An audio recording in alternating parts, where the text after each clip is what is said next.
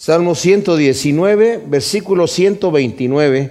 Este tremendo Salmo 119 que exalta la palabra de Dios, como hemos dicho siempre. Cualquiera de los versículos está hablando acerca de la ley, del camino, del testimonio, del precepto, del estatuto, del mandamiento, del juicio, de la palabra, del dicho, de verdad. Hay varias palabras que se utilizan aquí y que cada una de ellas tiene un significado muy especial. Estuvimos observando que este salmo es un acróstico, que quiere decir que va en un orden eh, que va siguiendo el abecedario hebreo en el orden de las letras y ya vimos que está dividido también en octavas, o sea, cada ocho versículos corresponden a una letra del abecedario hebreo y ya nos toca ahora la letra eh, décima séptima o diecisiete, la letra P, y esta octava habla acerca de la gratitud por los testimonios y la palabra de Dios, que es llena de gracia y de poder.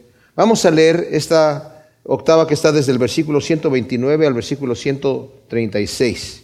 Maravillosos son tus testimonios, por eso los conserva mi alma. La explicación de tus palabras alumbra, hace entender a los simples. Abrí mi boca y suspiré, porque anhelaba tus mandamientos. Vuelve tu rostro hacia mí y concédeme tu gracia, como acostumbras con los que aman tu nombre. Afirma mis pasos en tu palabra y ninguna iniquidad se enseñoree de mí. Líbrame de la opresión del hombre, así guardaré tus preceptos. Haz resplandecer tu rostro sobre tu siervo y enséñame tus estatutos. Ríos de aguas descendieron de mis ojos porque no guardaban tu ley. Como dije, aquí vemos una gratitud por los testimonios de Dios y por la palabra de Dios que está llena de poder y de gracia. Cuando nosotros leemos el, versículo primero que leímos, que es el 129, maravillosos son tus testimonios, por eso los conserva mi alma. La palabra testimonios es la palabra edut, que significa lo que Dios ha hecho, o sea, las proezas que Dios ha hecho en el pasado. La historia que tenemos nosotros desde Génesis, bueno, nosotros tenemos mucha historia en la, palabra de Dios, ¿verdad?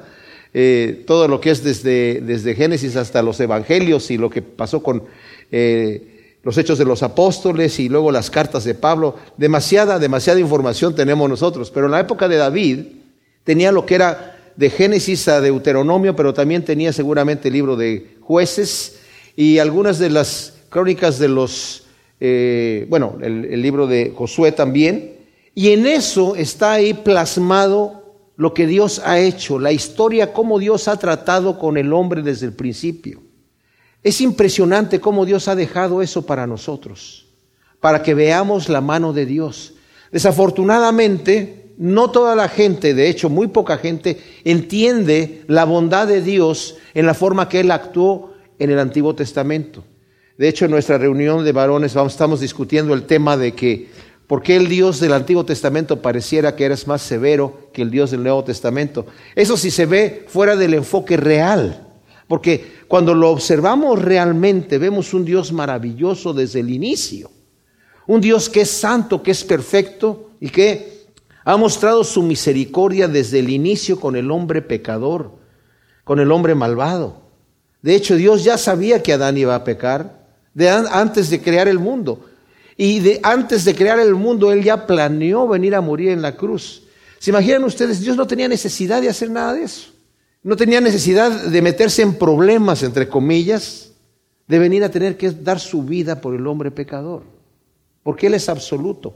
Hay quienes dicen, lo que pasa es que se sentía solo. ¿Se sentía solo? No. El Señor creó millares y millones de ángeles que están con Él y Él, sí mismo es absoluto, pero por amor a nosotros, ¿verdad? Nos amó desde antes de crearnos, desde antes de la fundación del mundo.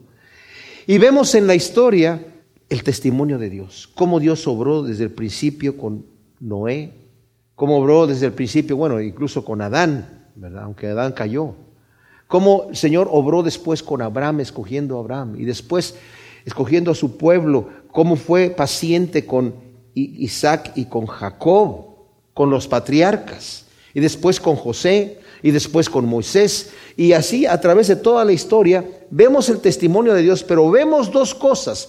Vemos la bendición que Dios trae a aquellos que le obedecen y vemos la tragedia que cae sobre los que se rebelan.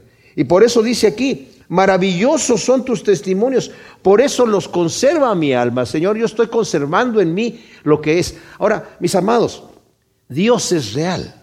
Dios no es una religión. La realidad de que Dios es y de que Dios existe, de que Dios es, se ve en que nosotros somos. Nosotros no podemos ser sin que Dios sea. Y Él es absoluto y Él es como es, es santo, perfecto, misericordioso y piadoso. Y si vemos eso en el lente correcto, nos vamos a dar cuenta que el Dios del Antiguo Testamento y el del Nuevo Testamento es el mismo ayer, hoy y por los siglos. Es un Dios lleno de amor y de misericordia. Y como le dijo a Moisés, yo soy, yo soy fuerte, misericordioso y piadoso, que perdona la iniquidad, la maldad y el pecado, literalmente que la carga, me la hecho a cuestas. ¿Y dónde se le echó a cuestas? En la cruz y que bendice a millares a los que le aman y obedecen sus mandamientos, pero que de ninguna manera va a tener por inocente al malvado. Lo va a castigar. Entonces el salmista está diciendo, son maravillosos lo que tú haces, Señor. Es maravillosos tus testimonios y yo los guardo en mi corazón. Pero también esto significa, son las proezas de Dios. El Señor dice en Juan, si ven ustedes ahí en el Evangelio de Juan, en el capítulo 15, cuando dice en el versículo 9, como el Padre me amó, también yo os amé, permaneced en mi amor. Si guardáis mis mandamientos, permaneceréis en mi amor, como yo he guardado los mandamientos de mi Padre y permanezco en su amor. Dice la nueva traducción viviente, así traduce este versículo.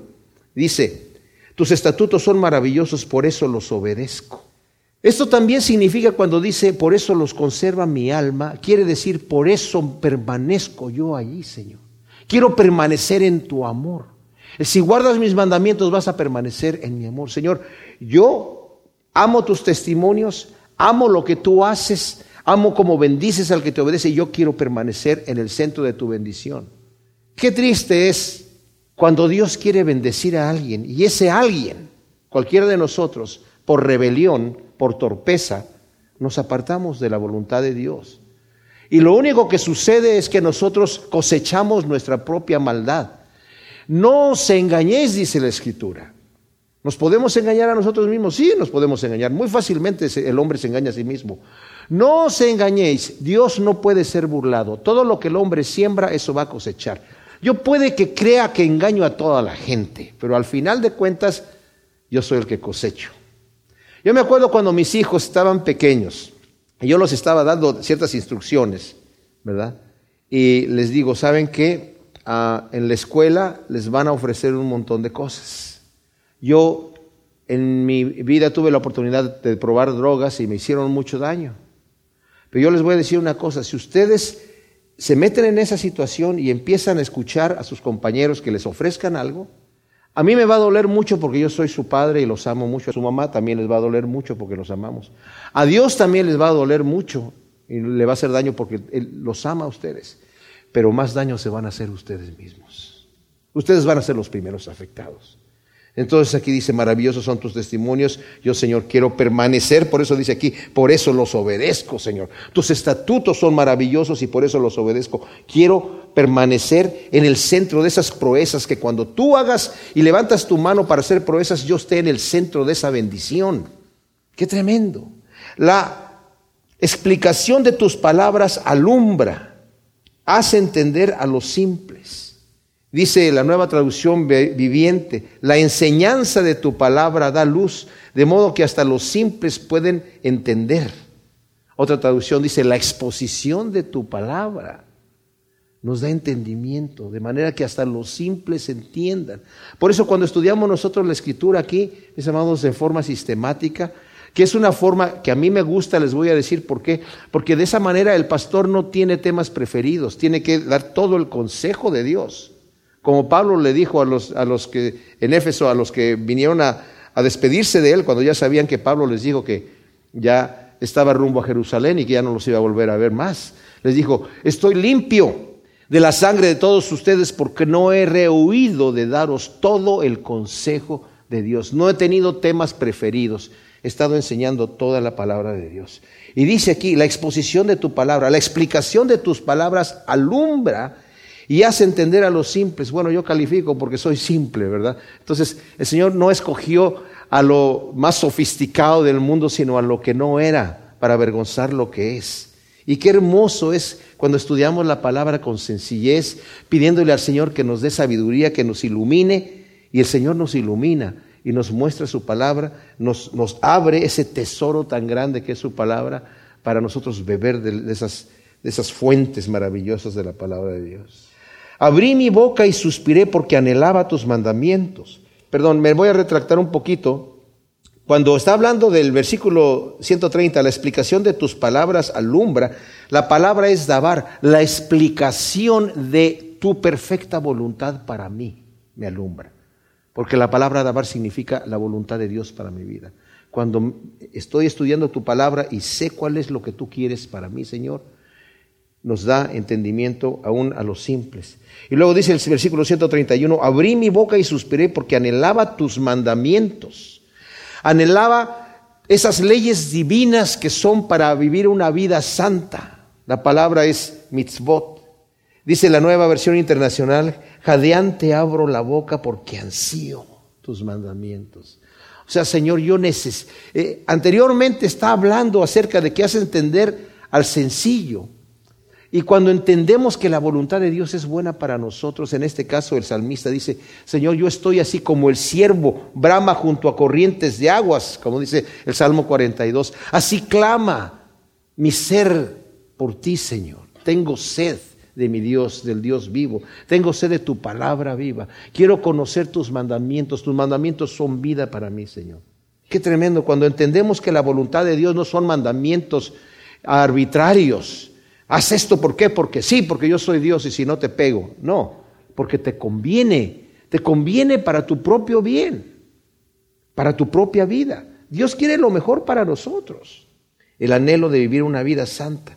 Ahora cuando dice estoy jadeante de esto, nos recuerda a Pablo en el capítulo 7 de Romanos, en donde dice, yo quiero hacer el bien, Señor, pero me sale el mal. El querer el bien está en mí, pero no el hacerlo. Y me doy cuenta que tengo una cosa en mis miembros que es el pecado. Porque queriendo hacer yo la voluntad de Dios me encuentro que hago aquello que no quiero. Entonces está jadeante, dice, miserable de mí, ¿quién me va a librar de este cuerpo de, muerte? Pero gracias doy a Jesucristo nuestro Señor, ¿verdad? Que ahora ninguna condenación hay para los que están en Cristo Jesús. ¿Por qué? Porque la ley del Espíritu de vida hizo lo que es imposible para la ley, que es que yo obedezca al Señor. Esto es importante que lo entendamos porque no está diciendo el apóstol, lo vamos a estudiar más a fondo cuando lleguemos a Romanos, pero lo que está diciendo el apóstol Pablo, está bien que yo siga pecando porque ya el Señor ya pagó por mí, no hay problema. Cuando dice que la ley del Espíritu de vida hace en mí lo que la ley no pudo hacer, Quiere decir que Dios, operando en mi vida, me hace vivir una vida que le agrada a Él. Pero también Pablo, como debemos poner escritura con escritura, nos dice en Gálatas, obedece a la guianza y al impulso del Espíritu y no obedezcas a la carne. Porque el Señor no te va a llevar en piloto automático. Tengo el Espíritu Santo, sí, pero yo puedo contristar el Espíritu Santo y decir, yo voy a hacer lo que yo quiera, yo voy a hacer lo que mi carne quiere, entonces voy a seguir diciendo, miserable de mí, ¿quién me va a librar de este cuerpo de muerte? Pero entonces no voy a decir, como dice el apóstol Pablo, el querer el bien está en mí, pero no el hacerlo. Si el querer el bien está en mí, mis amados amados, si el querer el bien está en mí, el Espíritu Santo me va a llevar a querer hacer el bien y a poder hacer el bien. Pero yo no puedo decir, el querer es que yo quiero hacer el bien, pero me sale el mal. y me acerco a la tentación y caigo en la tentación. El Señor es fiel. Fiel es Dios, que no te dejará que seas tentado más allá de lo que puedes resistir. Junto con la tentación da la salida. Yo no voy a poder en aquel día decirle, Señor, tú sabes que la tentación era muy fuerte y yo era muy débil, Señor. ¿Qué pasó? Me fallaste, Señor. No. El Señor me va a mostrar que yo tenía la fuerza para resistir, pero no quise. No quise. Le dice el Señor a Caín, el pecado está al acecho, pero tú tienes control. Tú tienes control sobre él. Pero él está al acecho. Así que si tú caes es porque quisiste. No le eches la culpa ni al diablo tampoco, ¿verdad? Versículo 132 dice, vuelve tu rostro hacia mí y concédeme tu gracia como acostumbras con los que aman tu nombre. Qué tremendo versículo. Vuélvete a mí y tenme compasión, dice la nueva versión internacional, como haces siempre con los que aman tu nombre. Y aquí cuando dice, dame tu gracia, es, Señor, dame de esa fuerza. La gracia de Dios es la que me mantiene. Estábamos hablando del poder del Espíritu Santo. Esa es la gracia de Dios. Esa es la gracia que Dios nos da para vivir una vida santa. Porque como hombres normales, naturales, sin el Espíritu Santo, sin la gracia de Dios operando en nuestras vidas, no podemos hacer las cosas que Dios quiere. De hecho, el Señor le dijo a Isaías, el mensaje es, las obras buenas que tú produces son porquería delante de Dios. El, bien que yo quiero hacer delante de Dios es porquería. Eso es para el hombre natural. Pero para el hombre cambiado, para la nueva criatura que tiene el Espíritu Santo, puedo presentar mis miembros, así como los presentaba antes a la injusticia, dice Pablo en Romanos, ahora los puedo presentar a la justicia. Y como en Romanos también dice, ahora puedes presentar tu cuerpo en sacrificio vivo, santo, y va a ser agradable a Dios. Antes era porquería, ahora con el Espíritu Santo viviendo en mí, es agradable a Dios. Y por eso dice aquí, Señor, vuélvete a mí, vuelve tu rostro hacia mí, concédeme tu gracia, como acostumbras con los que aman tu nombre. O sea, Señor, tú al que tiene le vas a dar más y tendrá más, pero al que no tiene aún lo que tiene le va a ser quitado. Aquella persona que quiere servirte le vas a dar la oportunidad de servirte y al que está jugando, al hipócrita, le vas a quitar lo que ya tenía. Qué terrible. Eso es para que nos pongamos a temblar todos nosotros. Porque el Señor no va a jugar. Dice, mi espíritu no va a contender con el hombre para siempre. Gracias a Dios, mis amados, que el Espíritu de Dios ha contendido hasta el día de hoy con nosotros. Yo puedo decirlo por lo menos por mí mismo. Porque yo soy una persona dura de servicio para el Señor. Yo creo que yo soy capaz de darle dolores de cabeza al Señor. Pero yo les digo una cosa, ay de mí si yo no me postro delante de Dios todos los días para pedirle perdón y para pedirle de su gracia y para y no dejarme no darme por vencido, porque el enemigo viene y condena, mis amados. No hay persona, yo tengo les he compartido esto, unos libros tremendos de personas que uno dice, "Wow, qué espiritual, qué qué titán para el Señor, qué tremenda persona debe ser." Gente que escribió un libro en 1845, ¿me entienden? En donde había una efervescencia del Espíritu Santo en Inglaterra. Y hombres así como este eh, Simeón que dice, ¿quién, por muy santo que sea, no tiembla con el apuro pensamiento de estar parado delante del Dios Santo en aquel día? Y si eso es así con los hombres que son santos, ¿cuánto más con cualquiera que de los que somos pecadores necesitamos ponernos a cuentas con el Señor y decirle, Señor, ayúdanos, ayúdanos en toda nuestra vida para que seamos realmente imitadores de ti, Señor, para que seamos imagen tuya, para que en aquel día no nos alejemos de ti avergonzados. Permaneced, hijitos míos, dice Juan 2.28, permaneced en él, hijitos, para que cuando se manifieste no os alejéis de él avergonzados. El que permanece en mí, dice el Señor, ese es el que tiene vida eterna. El pámpano que no permanece en mí se seca y es echado en el fuego y arden y se queman en un fuego que nunca se apaga. Afirma mis pasos en tu palabra y ninguna iniquidad se enseñoree de mí. Aquí está nuevamente diciendo el salmista, Señor, por favor, rescátame de la opresión. Hazme andar conforme a tu palabra. No permitas que la maldad me domine, dice Dios, habla hoy. Y la nueva traducción viviente, guía mis pasos conforme a tu palabra para que no me domine el mal. Está diciendo, quiero ser tu esclavo por voluntad propia, poséeme y hazme andar en tu perfecta voluntad. Señor, tú tienes la capacidad de mantenerme ahí. Notemos que el salmista está reconociendo que por su propia fuerza él no puede andar.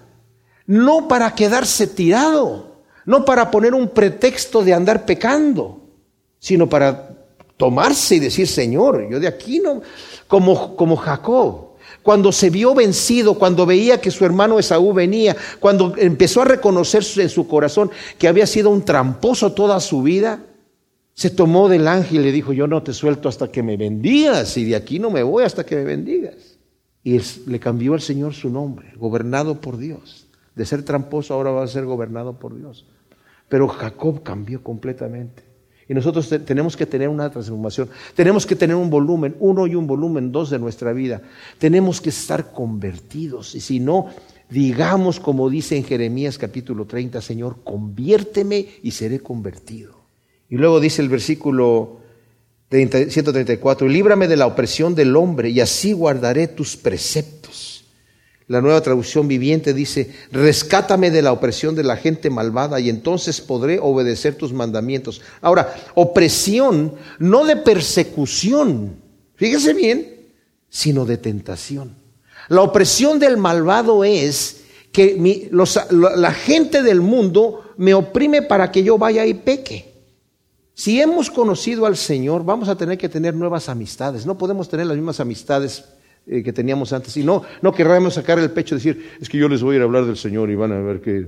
Bueno, tal vez va a llegar ese momento, pero si yo estoy cayendo porque me junto con la gente que me hace caer, entonces estoy jugando. Y cuando está diciendo aquí, líbrame, rescátame de la opresión de la gente malvada, porque quiero obedecer tus mandamientos, líbrame de la opresión, y así voy a guardar los mandamientos. No está hablando de la opresión de la tribulación, porque esa tribulación en nosotros produce virtudes. Las pruebas en mí produce paciencia. De hecho, cuando la iglesia está eh, súper tranquila y cuando la gente está ya sin ninguna tribulación, ninguna prueba, es cuando más probabilidades tiene de pecar. No se refiere a esa opresión, se refiere a la opresión de la tentación de la gente malvada sobre mi vida. Tengo que ser sabio y rodearme de gente que, que me fortalezca, ¿verdad? Y ya cuando esté firme, entonces sí voy a poder llevar el Evangelio a donde está la maldad. Haz resplandecer tu rostro sobre tu siervo y enséñame tus estatutos.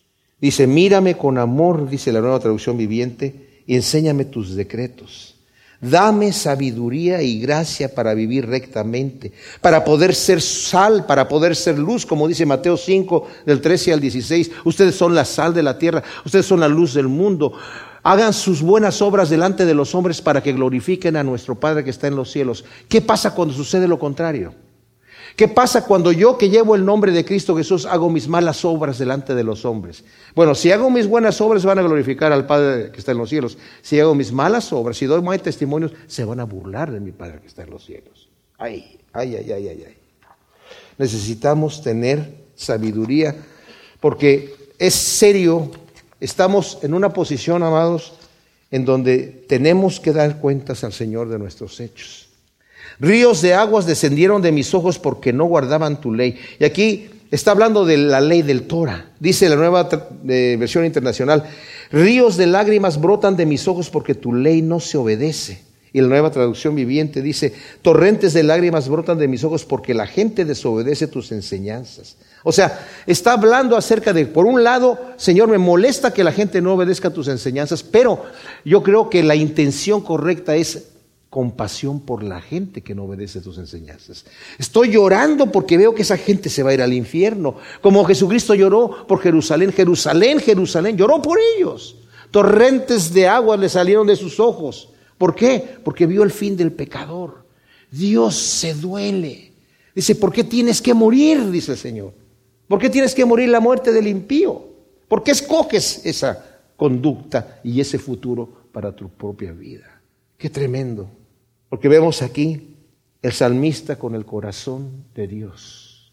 Un hombre conforme al corazón de Dios que llora porque la gente escoge por voluntad propia su propia perdición. La siguiente letra aquí del Salmo 119 está en el versículo 137 al 144. Nos corresponde la décima octava letra, que es la letra Sade. Y como dije en este salmo acróstico que va en el orden del alfabeto hebreo, cada versículo de esta octava empieza con esta letra Tzade. Y dice, justo eres tú, oh Yahvé, y rectos son tus mandamientos. Tus testimonios que nos has encomendado son rectos y están llenos de fidelidad. Mi celo me consume porque mis adversarios han olvidado tus palabras. Tu palabra es en extremo pura y tu siervo la ama. Soy pequeño y despreciado, pero no he olvidado tus preceptos. Tu justicia es justicia eterna, tu ley verdad. La angustia y la aflicción me han alcanzado, pero tus mandamientos son mis delicias. Tus testimonios son justos para siempre. Dame entendimiento y viviré. Aquí vemos el supremo aprecio por los justos juicios de Dios. Ciertamente, la ley de Dios y los juicios de Dios son justos. Qué fácil es para las personas decir, Señor, no es justo que tú o que tú hagas esto o que tú permites aquello. Nosotros todos hemos caído en cosas así, ¿verdad? Cuando vemos que eso sucede, que de repente una persona, yo me acuerdo mi hermano mayor, murió cuando él tenía 41 años de pancreatitis. Y fue una muerte, pues no, no, no, no, muy súbita, pero sí no duró mucho tiempo enfermo hasta que ya falleció. Dejó una viuda joven con, eh, niños muy jóvenes. Y yo me acuerdo que había personas que decían, eso no es justo. Pues ¿quién fue el que ocasionó esa situación? ¿El que permitió eso? Dios. Y lo que yo siento es que Dios llega el momento cuando una persona ya termina su labor aquí en la tierra. Mi, hermano era anciano de la iglesia. Pues ya es tiempo de llevárselo para el Señor. Ya terminó su labor. Es el momento correcto para llevárselo. Y no podemos decir es que no es justo. Ahora, yo puedo acelerar mi muerte, fíjense bien, la escritura, hay varias escrituras, no tengo tiempo de mostrarlas, pero en otra ocasión, si alguien está interesado, se las puedo mostrar. Hay varias escrituras que muestran que yo puedo acelerar mi muerte por imprudencia. Pero cuando yo estoy viviendo de acuerdo a la voluntad de Dios, ¿verdad? Claro, con mis problemas que, de, que soy un pecador y de repente todos pecamos, pero el tema es que cuando no estoy haciendo tonterías, si estoy haciendo, sirviendo al Señor y de repente el Señor me lleva a su presencia, no me puedo quejar de lo que el Señor está haciendo. O por las situaciones que vengan, por una enfermedad que me dio, o por mi situación económica que tengo, no, no, no por un que yo hice un mal negocio, no por, por una cosa deshonesta que yo hice, sino porque simple y sencillamente así es la situación. No es justo, Señor. Qué fácil es nosotros decirle al Señor cuando no es justo. ¿Cómo que no es justo? Los caminos de Dios son perfectos. Los caminos de Dios, dice tú, justo eres tú, oh Yahvé, y justos y rectos son tus mandamientos. Señor, tú eres justo y tus juicios y ordenanzas son justas y santas. Los querubines que observan al, el proceder del único y verdadero Dios santo, están constantemente diciendo santo, santo, santo. Hay quienes están en la presencia de Dios observando los juicios de Dios, las actividades de Dios y lo único que pueden decir es santo, santo, santo, santo. Santo quiere decir apartado de toda maldad. Señor, es increíblemente perfecto y santo, maravilloso lo que tú haces. Nosotros como hombres torpes, obviamente, eh, pensamos diferente. Ahora, tengo que decir una cosa. Esto en contraste con el existencialismo obsoleto de nuestros días. Y yo sé que he hablado mucho de Federico Nietzsche, pero tengo que volver a decir una cosita.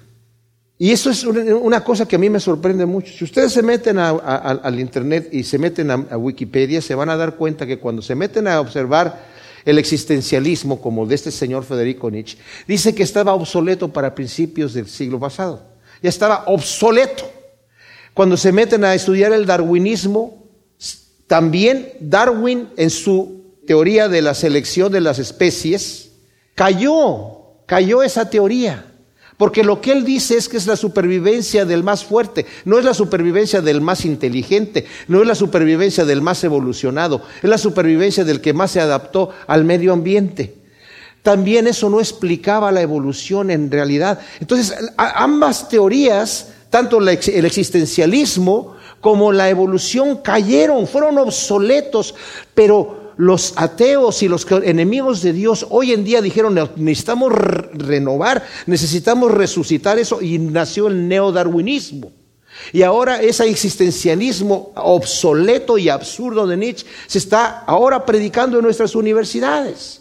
¿Y qué es lo que dice este hombre? Que los valores que dice aquí este Dios justo y perfecto y santo son obsoletos, que son injustos, que fueron inventados por hombres que quisieron sacar ventaja de otros hombres. Claro, hay gente que abusa de la religión, mis amados. El Señor ciertamente en Malaquías dice, pruébame en esto. Si tú me das a mí lo que es mío, Porque aquí el Señor está reprendiendo a su pueblo de que no habían dado sus diezmos. Dice, tú pruébame en esto, pruébame en esto. En ningún otro lado el Señor dice, pruébame en esto. Pruébame. Tú dame a mí lo que es mío, vas a ver si yo no te bendigo y voy a hacer que sobreabunde sobre ti la prosperidad, la abundancia, pues. Dice, tus bolsillos están rotos y no puedes sostener. Tienes mucho y, y se te va el dinero como agua. Pero dame a mí lo que es mío, vas a ver si yo no voy a permitir que todo te rinda y te voy a prosperar. Ese es una verdad en la escritura, pero hay quienes lo han abusado y, empiezan a decir, trae aquí tu dinero a la iglesia. Por eso nosotros casi no hablamos aquí de eso, porque ha habido tanto abuso con otros ministerios que es una vergüenza. Casi tocar el tema que se debería de tocar es, es mejor no se toque, ¿verdad? Más que cuando tengamos que pasar por ahí, tampoco lo voy a evitar.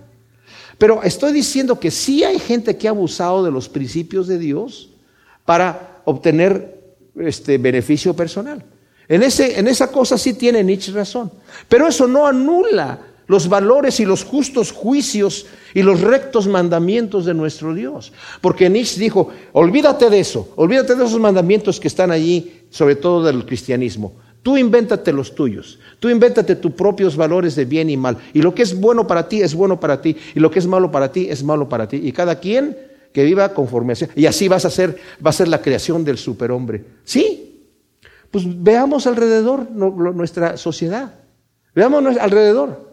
Estos señores de ISIS creen que están bien. Entonces sus valores están bien.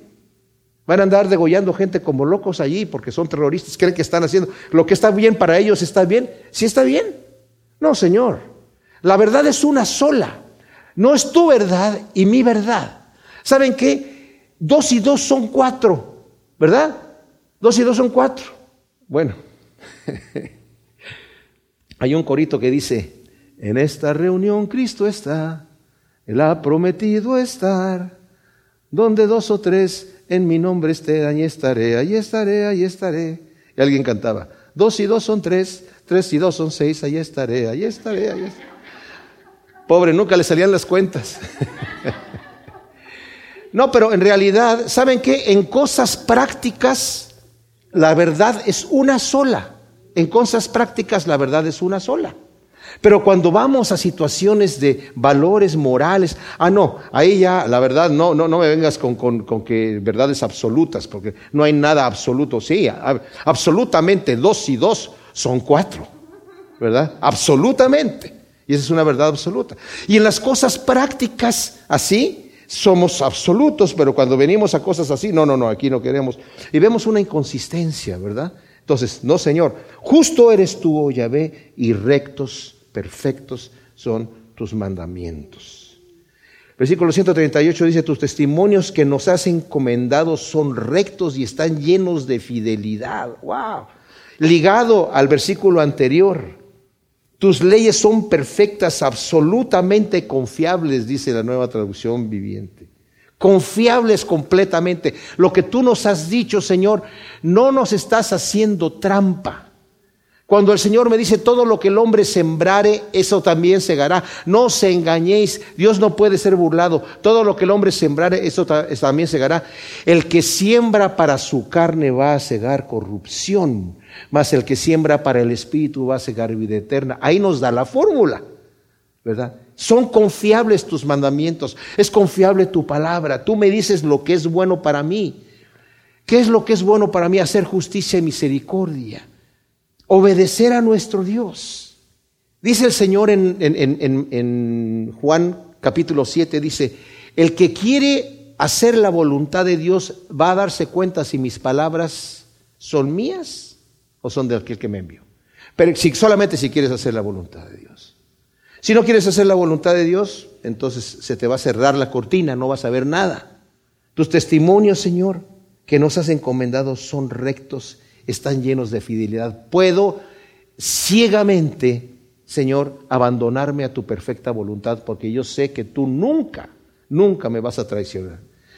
¿Qué confianza es esa, verdad, mis amados? Tan tremenda. ¿Se dan cuenta de que nosotros podemos confiar completamente a ciegas? Y no estamos en una fe ciega, porque Dios ya nos ha demostrado ampliamente su fidelidad. O sea, eso ya es, ya está tan en cemento como la cruz de Cristo puesto el amor de Dios hacia, hacia nosotros. El Dios que creó el, el, el, cielo y la tierra y todo lo que hay en el cielo y en la tierra vino a, hacerse hombre humilde, a nacer en un pesebre. ¿Quién ha nacido en un pesebre? A vivir en una vida humilde. Metió la mano. Nadie, nadie ha ido más abajo. El Señor metió la mano hasta abajo, al lodo más cenagoso para alcanzar al que está hasta más abajo. Nadie estaba más abajo. Y cargó con los pecados de todos porque el tormento que se echó a cuestas, yo siempre pensé, Señor, tu sacrificio fue exagerado. ¿Por qué tuvo que hacer así, Señor? ¿Por qué escogiste gente tan, con tanta hazaña? Es más, porque te quería soltar, Pilato te azotó todavía más y tú ya sabías eso y tú ya lo habías programado así. ¿Por qué, Señor?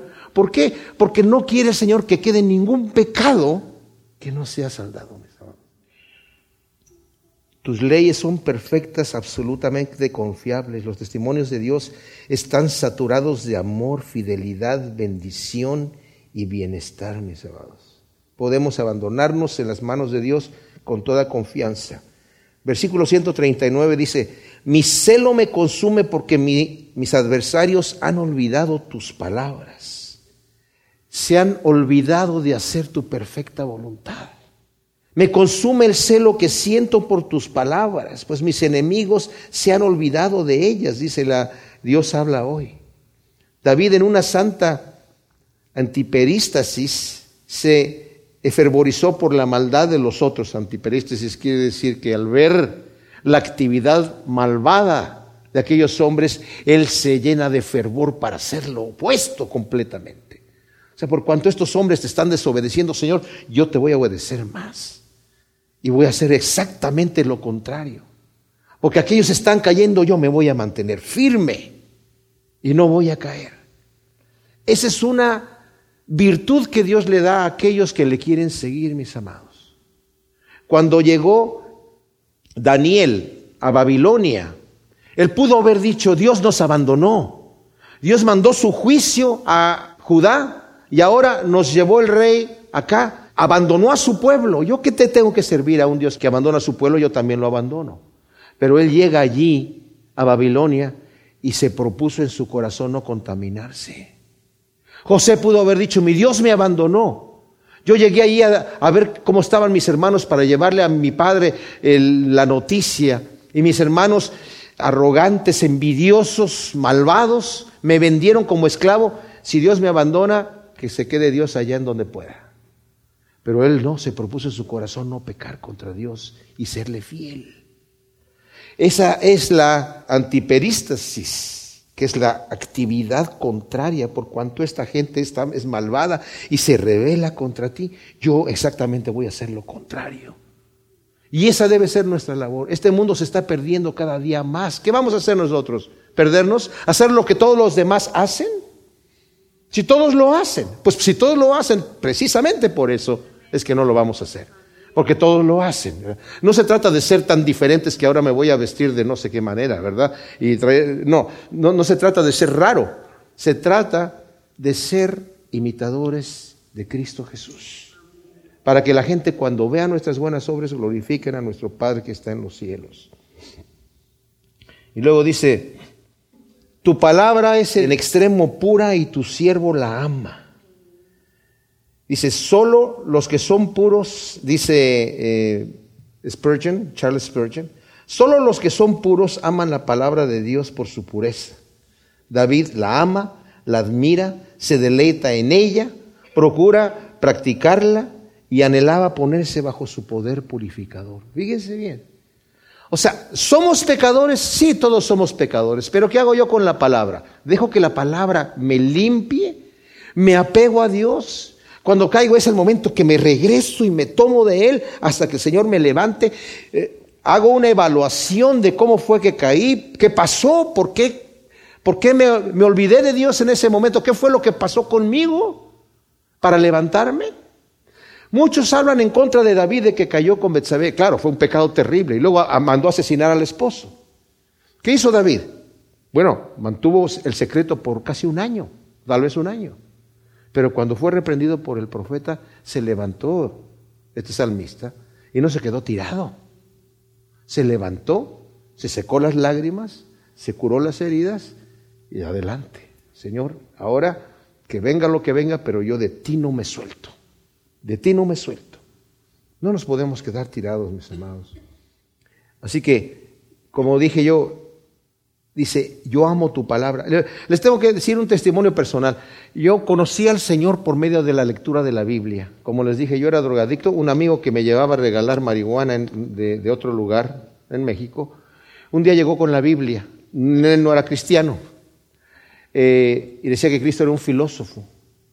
Y si le olvidó su Biblia en mi casa, yo la empecé a leer. Y para hacer el cuento corto, cuando yo empecé a leer la Biblia, no la podía soltar.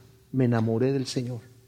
O sea, era algo que necesito estar leyendo y estaba yo pum, pum, pum, pum, pum, pum, pum.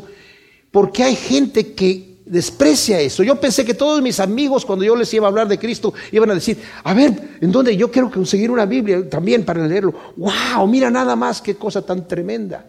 Pero me llevé la sorpresa que la mayoría, no, quítate de aquí, no. Y ponían excusas absurdas. ¿Qué es lo que hay en, el interior de una persona para no querer?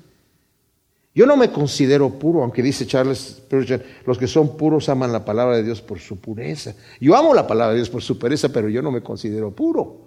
Pero quiero que me limpie la palabra de Dios. Y estoy realmente enamorado de leer la palabra de Dios, enamorado. ¿verdad? Luego dice el versículo 141, soy pequeño y despreciado, pero no he olvidado tus preceptos. Humilde soy, dice Dios habla hoy, y despreciado, pero no me olvido de tus preceptos. La humildad y la mansedumbre son virtudes espirituales.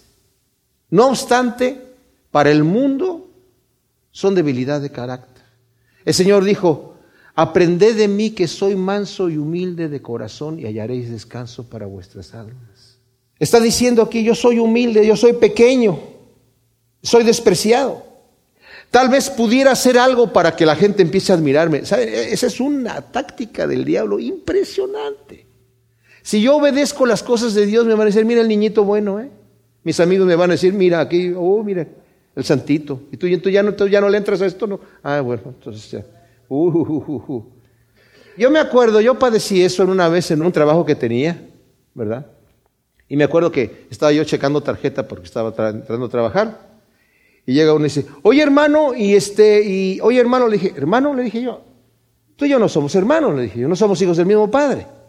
Mi padre es Dios, el tuyo no sé quién es. Y dejó de decirme hermano, ¿verdad? Y ahí como que me empezó a respetar y, la cosa, pero es que, ¿sabes qué? Si, nosotros vamos con una situación en donde dejamos que la gente nos, nos, pisotee porque somos cristianos, tomemos la, la actitud que tomó José, que tomó Daniel, ¿verdad? En donde no se dejaron pisar, simplemente siguieron obrando lo que tenían que obrar justamente y rectamente delante de los demás y se ganaron el respeto de todos. Porque así es como es, ¿verdad? Cuando los hombres vean tus buenas obras, no te van a aplaudir a ti, porque si te aplauden a ti, lo estás haciendo incorrectamente. Pero si adoran y glorifican a nuestro Padre que estás en los cielos, entonces puedes decir, yo me glorío no en mí, sino me glorío en Cristo Jesús, que es el que me levanta y me hace obrar lo que estoy obrando. Y entonces voy a poder sentarme y decir, gracias Señor, porque aún lo que debí de haber hecho no hice, pero hice lo correcto, ¿verdad? Y luego dice, el versículo 142, tu justicia es justicia eterna y tu ley verdad. ¡Wow! Su justicia es justicia eterna. Es para siempre. Tu justicia es siempre justa, dice la nueva versión internacional, y tu ley es la verdad. Tu enseñanza, dice la nueva traducción viviente, es la verdad. En, vemos nosotros que cuando estaba Juan, eh, en el Evangelio de Juan, llega delante de Pilato el Señor y le dice, ¿así que eres tú rey? Dice, sí, yo para eso he nacido, para eso nací, para dar testimonio de la verdad. ¿La verdad? ¿Y qué es la verdad? Pues la verdad es esta. Su justicia es siempre justa y tu ley es verdad. Lo que Dios ha dicho es lo que es. Lo que Dios ha dicho es lo que es. No es lo que yo crea que es, es lo que es. Y yo, si quiero ser eh, sabio y observar las cosas como realmente son, tengo que verlas bajo el lente que las ve el Señor y Él me las dice aquí en su palabra. Quiero tener luz, tu palabra es suficiente para mí, es lámpara a mis pies, es la guía de mi camino, es la que me muestra por dónde se debe de andar, es la que me lleva a la puerta final, es la que me lleva a la vida eterna. Yo soy el camino, la verdad y la vida, dijo el Señor. Y como he dicho, yo soy el camino, nadie quiere andar perdido. Yo soy la verdad, nadie quiere andar engañado. Yo soy la vida, nadie quiere la muerte. Y luego dice el versículo 143, la angustia y la aflicción me han alcanzado, pero tus mandamientos son mis delicias. Me he visto angustiado y en aprietos, pero tus mandamientos me alegraron, dice Dios, habla hoy. Y la nueva traducción viviente dice, cuando la presión y el estrés se me vienen encima, yo encuentro alegría en tus mandamientos. Encuentro consuelo y refugio, deleite en hacer tu voluntad en medio de las pruebas. O sea, se me está cayendo el mundo, mi hogar está destrozado, pero yo, Señor, no me voy a quedar ahí tirado, voy a buscar en ti mi consuelo, mi refugio, ahí me voy a llenar de vida, Señor, y de ti me tomo. Dice Manton, los hombres son buenos o malos según lo son los objetos de su deleite. Los buenos son buenos cuando su deleite está en cosas buenas y son malos cuando su deleite está en cosas malas. Versículo 144 tus testimonios son justos para siempre. Dame entendimiento y viviré. Son eternamente justos tus testimonios. Lo que tú has hecho como tú operas, Señor, es justo y siempre será justo. Qué rico saber que tenemos un Dios que va a ser eternamente justo. Como lo ha sido, como lo es siempre, lo seguirá siendo. Y cómo no nos vamos a confiar en sus brazos para que Él opere en nosotros su perfecta voluntad. Oremos. Gracias Señor por tu palabra bendita, Señor, y te pedimos ciertamente que la siembres como esa semilla en buena tierra, Señor bendito, que nos limpie esa palabra, que nos nutra, Señor, y que produzca en nosotros su fruto a ciento por uno para gloria de tu nombre. Amén.